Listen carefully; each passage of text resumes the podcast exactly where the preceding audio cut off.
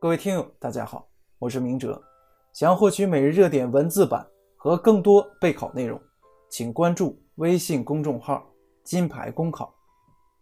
今天的热点来自河南日报许昭君的文章：“别把进课堂当做一个框。”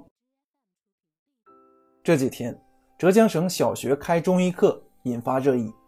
浙江省教育厅工作人员对记者表示，教材编写是为了弘扬传统文化，主要由中医药管理局牵头。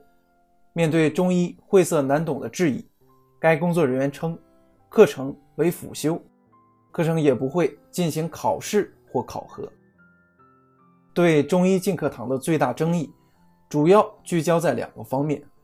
有人认为，中医专业知识进小学五年级课堂。存在学生理解接受难、加重课业负担等问题。也有人认为，中医药知识博大精深，从小培养有利于发扬光大中医药产业，储养中医药后备人才。其实，最该思考的不是中医该不该进课堂，而是进课堂怎么操作最科学。比如，进课堂是不是必须依托地方课程读本等形式？进课堂。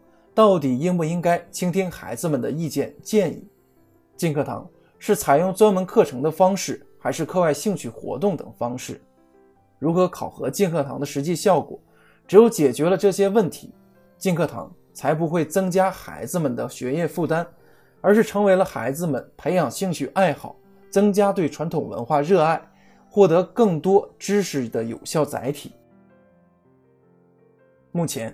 进课堂已经越来越成为基础教育的一个热门话题，有戏剧进课堂，有中医药进课堂，有陶瓷进课堂，有周易进课堂。细算下来，进课堂内容竟然有几十项之多，无怪乎有人戏言：课堂是个筐，啥都能往里装。从教育自身而言，用进课堂的方式来培养中小学生的兴趣，丰富其视野。增长其见识，丰盈其成长内涵，意义深远。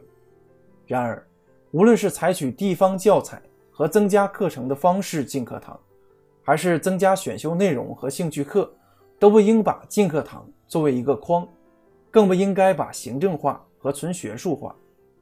必须对进课堂现象进行反思和矫正，科学定位进课堂的形式和内容，才能实现进课堂的美好初衷。